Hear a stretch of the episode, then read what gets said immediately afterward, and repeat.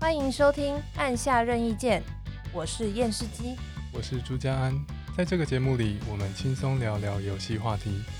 现在，请你和我们一起按下任意键。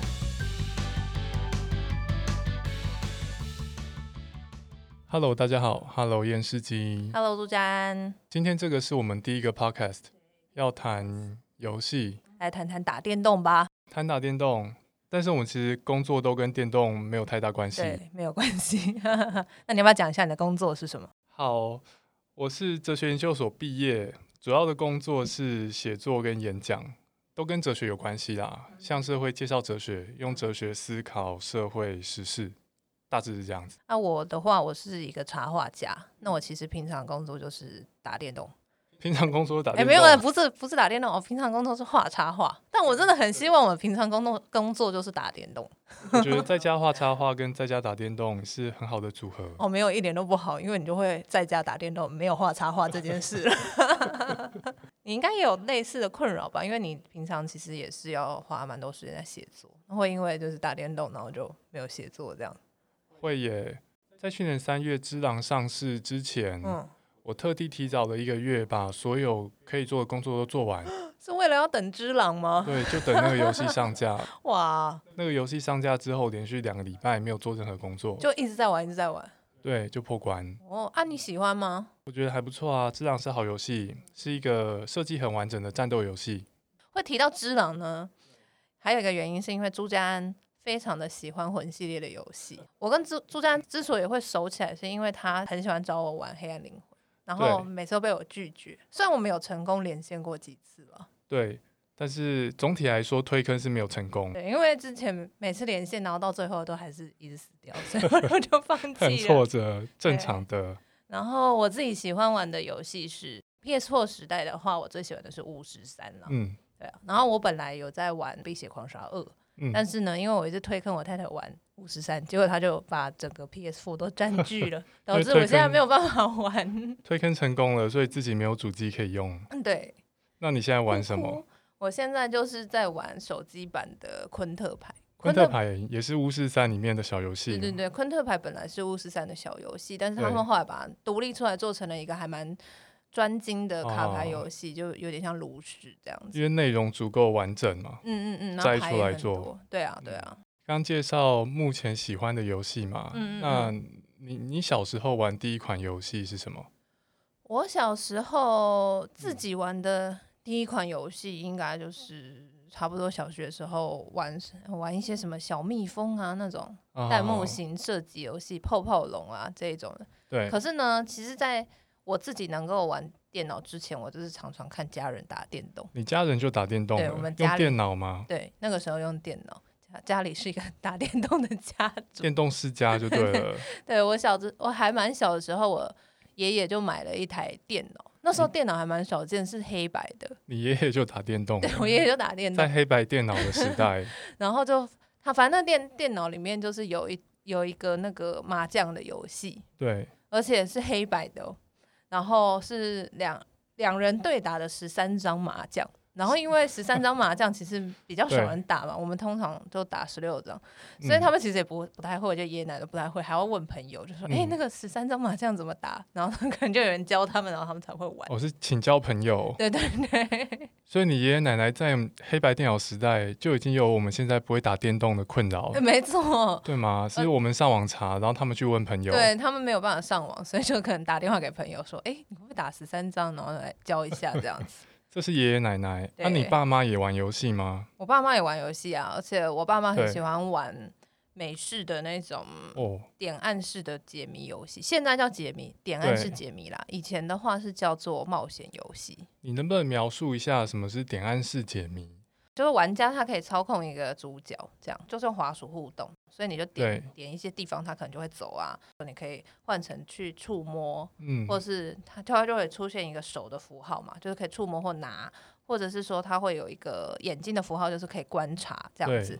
所以你就是你的角色就会跟环境互动，然后有一些道具你可以捡起来用，对，放在包包里，然后有碰到状况的时候可以拿出来用这样子。现在会把它分类为解谜游戏，但是实际上。在玩的时候，你会比较像是说，哦，我操纵这个角色去冒险，所以他在那个年代会叫做冒险游戏。哦，像是在一个场景里面互动，对对对，然后利用角色跟场景的做一些事情来解谜。嗯哼。就是像什么关在房间里面，然后手上只有打火机，你就把什么东西烧掉，然后就有钥匙，嗯、像这样子的。像这种就是比较是近代的网网页游戏里面会有的密室逃脱，有的也有在手机上啦。密室逃脱比较不一样，就是它可能叙事性没有那么强。但我以前玩那个，它是其实它故事是蛮强的。哦，所以以前才叫冒险游戏。对啊，就是真的是一个角色去冒险。对吗？以前游戏的分类跟现在还是不太一样。嗯嗯嗯。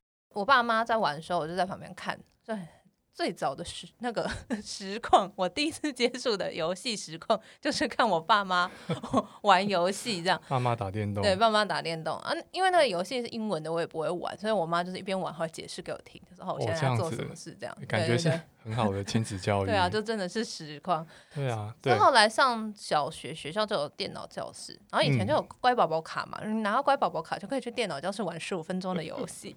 然后那时候就是玩泡泡龙。啊，你有玩过泡泡龙吗？有，小时候是用主机玩的。哦，你是用主机玩？对，泡泡龙跳一跳去嘛，用泡泡包敌人，然后再撞，对对对，这样子敌人就会死掉。对，小时候很流行的游戏。泡泡龙，然后小蜜蜂嘛，应该是叫小蜜蜂吧，就是它是有点像弹幕，你是开飞机，对，然后就有敌机啊，那你就可以打他们。飞机弹幕游戏，嗯嗯嗯。那你玩 RPG 吗？RPG 大概要更大吧。可能四五年级的时候，那时候有《仙剑》很红嘛，大家都在玩。哦，对，我小时候也玩《仙剑奇侠传》，记得一九九五年嘛，一九九五年前后是我觉得台湾的游电脑游戏大爆发。嗯嗯。一九九五《仙剑》，然后隔一年《暗黑破坏神一代》。哦。《仙剑奇侠传》跟《暗黑破坏神一代》，我觉得都带给我小时候很大的震撼呢。《仙剑奇侠传》现在我们回头看，觉得它可能有点有点浓，有点练功 的对、啊、的 RPG 游戏。十里坡剑神嘛。对啊，有点 只要有 心就可以当十里坡剑神。但是小时候玩，觉得是一边看故事，然后一边战斗，是个很有趣的体验。嗯嗯嗯，对很多人来说可能都是吧，第一次体会到说哦，原来有一个剧情这么强的游戏，同时战斗也蛮好玩的。对对啊，《仙剑奇侠传》那个时候觉得很震撼啊。那后来，《暗黑破坏神一代》上市了，《暗黑破坏神一代》带给我的体验，觉得是那种迷宫探索，它的紧张感跟《仙剑奇侠传》不太一样。《仙剑奇侠传》也有也有一些迷宫啦，你会担心走不出去，嗯、在路上被敌人打死。但是《暗黑破坏神一代》那个时候是很少见，每次进地城，它的迷宫都长得不一样。哦，是哦，所以它是现在所谓的 rogue roguelike 的游戏，是不是？他截取了它截取了 roguelike 随机地层的元素，你每次开新角色或新角角色自愿进入新轮数，嗯、地城地图都会变得不一样。哦，但是它没有 roguelike 那么强的惩罚，说你死掉要全部重来，嗯、没那么严格。我觉得他他如果真的那么严格的话，身为小学生的我可能有点玩不下 去，可能就很崩溃这样。对。也是因为那个时候玩《暗黑破坏神一代》，带给我的是那种小心翼翼的、很缓慢的地层探索。你走每一步要注意，说哪里可能有怪冲过来，不要死掉。所以我发现《暗黑破坏神》的二代跟三代变成快节奏打宝游戏的时候，虽然我觉得打宝游戏也蛮好玩的啦，不过心里难免觉得有点失落。会怀念吗？会怀念那种比较慢节奏探险的感觉。小时候玩的是英文版的一代嘛，嗯、所以那个时候大家看不太懂剧情，反正看到长得比我丑的就把它干掉就对了。所以也不太了解剧情，之后就觉得说，哎，打怪啊，探索的这个过程蛮好玩的。所以我们是从小玩游戏，对、啊，虽然小时候可能时间时间不太多。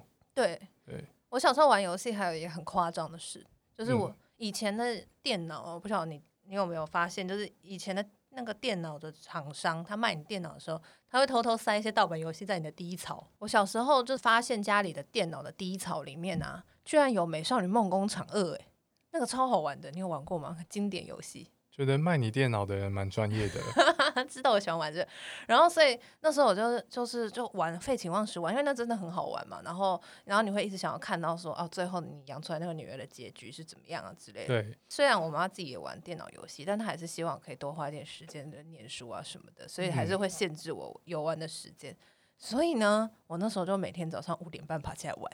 哦，为了玩游戏。对，就想说啊，家人都还在睡觉的时候，然后 而且还有时候前一天晚上怕隔天起不来，然后还会睡觉前喝很多水，然后想，想说啊，这样子早上如果就觉得啊想要尿尿醒来了，就可以去玩游戏喽。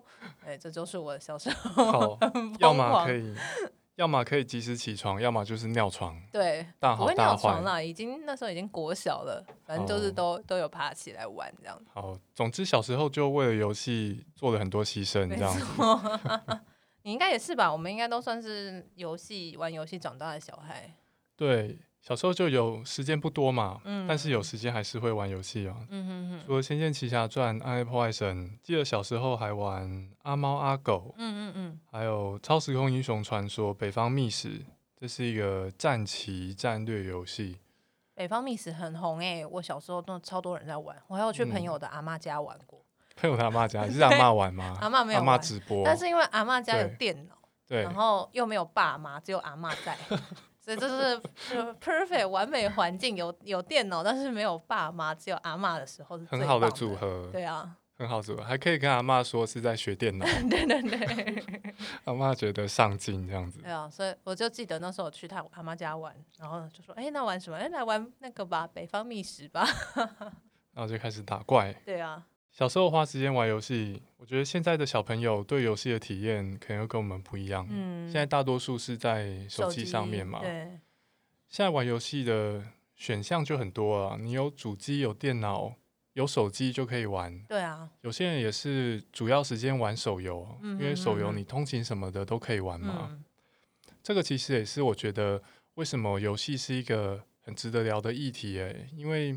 现代人其实有一大块的休闲时间是花在游戏上面。嗯、你玩电脑、玩主机、玩手游，而且游戏带，我觉得游戏带给人的那种你想要去玩的动机，又跟其他娱乐来源不一样。嗯，像是音乐啊，或是或是电影，你可能一般人可能不会有那种，我我很有非非常非常非常想要去听一段音乐，然后为了这个你就没办法做其他事情。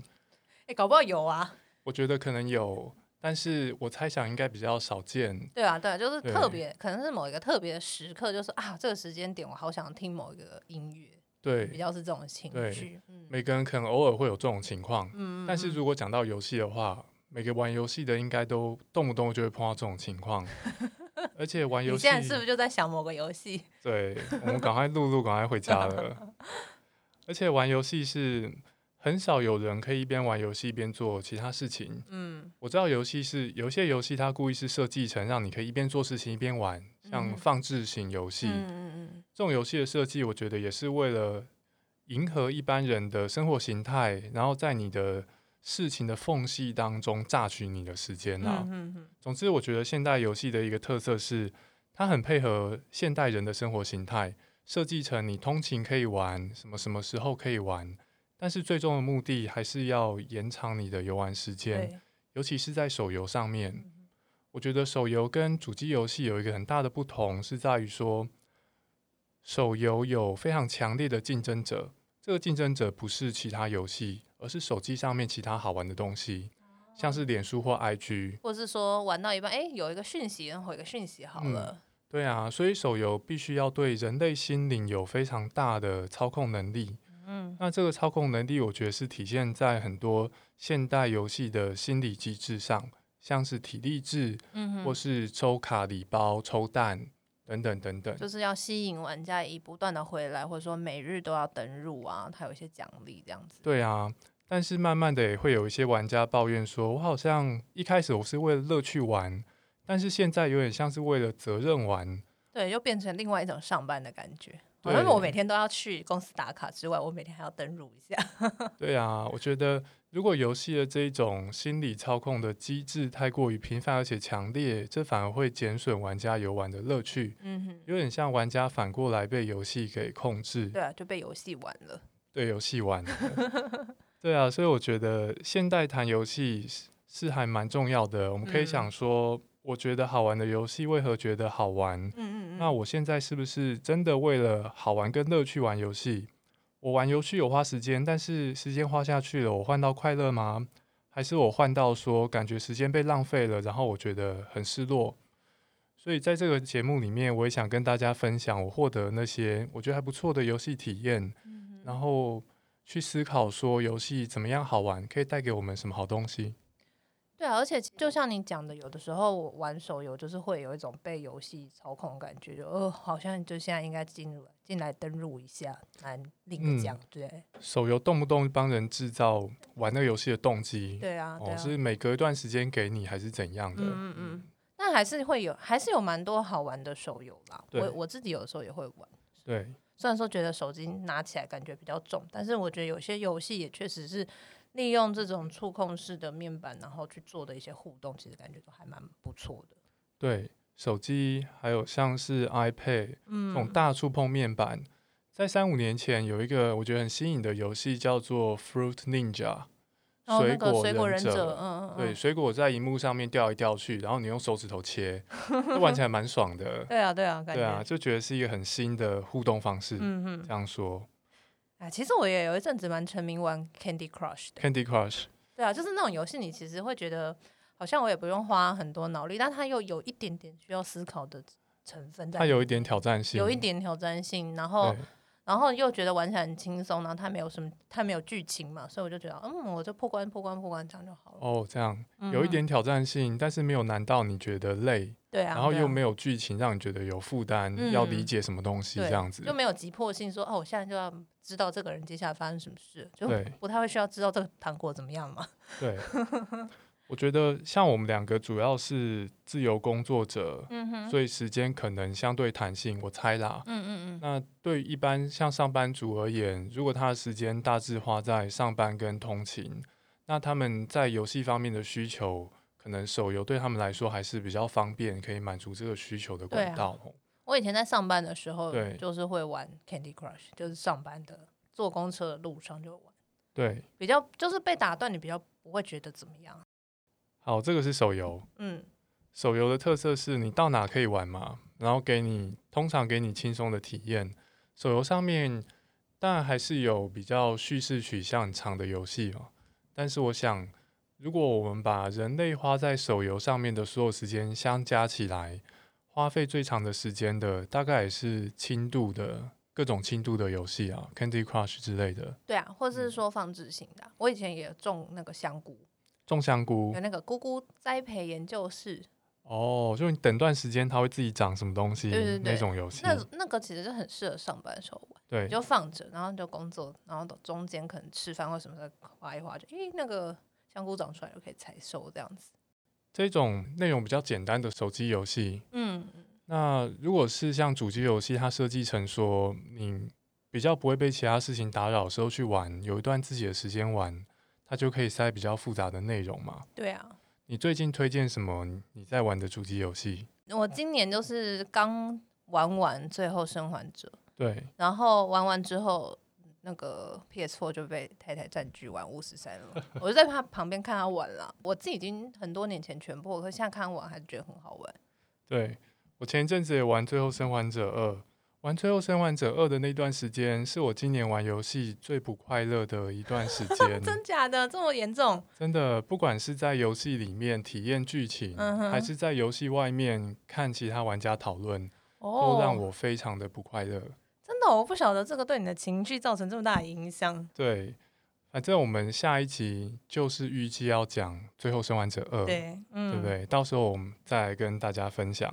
好哦。对真是没有想到，原来你看游戏讨论也觉得心情会蛮不好的。我觉得会耶，我觉得《最后生还者二》就是一个让大家都很不开心的游戏。哦，就是无论是在旁边看论战的，还是说实际进去体验游戏的，都还都会被那个气氛影响到。没错，我觉得《最后生还者二》是不是好游戏是有讨论空间，嗯哼，但是它让很多人很不开心，这是毫无讨论空间的事实。这是确实啦，就是大家都玩玩都觉得蛮蛮痛苦，我自己玩玩也是觉得蛮痛苦，就有一种无以难以形容的一种空虚，或者是就觉得疲惫的感觉。游玩过程不开心，对，整个都不开心。好，不过关于这个游戏的内容，或者说为什么会让我们这么不开心，我们预计在下集再来进入细节讨论。我们现在还是先来回回到说为什么觉得游戏值得聊。但就像刚刚讲到这个《最后生还者二》，然后造成大家这么多情绪，其实也是因为这样子的一个现象，我们也可以更可以去讲说，游戏其实它还是有很多值得讨论的地方。就是说，游戏这个类型，它如果没有这么大影响力的话，其实我们也今天也不会想要花时间来聊嘛。对，游戏不但占据现代人的时间，而且它影响现代人的心理状态。嗯，而且它常常是一个集体情况，像是就在一两个月前，一大堆人不开心，就是因为同个游戏。真的耶，对，对啊。所以游戏会带动。耗人耗费人时间，带动人的情绪，嗯、而且带动人的话题。嗯嗯嗯，它甚至也可以成为传达想法的载具嘛。对啊，对啊。对，所以对现代世界影响很很大的一种媒介，我觉得是非常值得聊的。对啊，嗯、而且我那天稍微算了一下，游戏它的，例如说以巫师三来讲，好像已经销售超过一千万还是两千万套了。然后以它的销量再去加上可能在旁边看啊，或者说上网看直播的啊，看实况啊，或者是看 YouTube 后续剪辑影片人，这样全部的这种有这个游戏相关的受众加起来的话，可能真的是跟你一部很卖座电影的人数差不多诶。真的哦，嗯，我们在过去会有人说。改变我人生的小说，嗯、哼后来变成改变我人生的电影，电影嗯，现在就变成游戏了。对啊，对啊，当然还是一定还是会有一些人是从来都不玩啦。但是我是觉得，对我来讲，小说、电影对我的影响力跟游戏对我的影响其实是差不多的。我、嗯、我是从很多很好的游戏里面是体会到了一些电影或者是小说没有办法给我的东西。不同的叙事方式，吼，嗯，会差蛮多的。嗯、像，诶、欸，《死亡搁浅》是今年度吧，年初的游戏吗？还是去年末？好像是，反正最近的游戏。对，就是一年内，一年内游戏。对我那时候玩《死亡搁浅》，就得到了非常大的心灵上面的震撼，得到很大的体悟。对，也也其实也不算体悟，但就是那游戏玩完之后，是心里的感受是很复杂的，嗯、是跟。可能跟我玩《秘境探险》的感觉会差很多。《好秘境探险》它就是一个比较是那种射击冒险游戏，但是《死亡搁浅》它，我觉得它是无论是在影像上面，或者说剧情上面，还有音乐啊等等众多的面向来讲，他都给了我很多很多心灵层次的东西。这感觉下次可以来聊一集。对啊，我们可以找一天来聊。死亡搁浅。嗯嗯。好啦，今天也时间也差不多了。比较完整的想法，对于《最后生还者二》，我们留到第一集再跟大家分享。好，哦好不好？那感谢大家收听。下礼拜我们预计要谈的主题，为什么《最后生还者二》会这么说教呢？如果你喜欢我们的节目，记得按下订阅哦。好，那如果有任何想要对我们说的话，也可以在我们节目的简介里面找到信箱，或者是到 Facebook 的按下任意键粉丝团。那我们下礼拜再见啦，拜拜。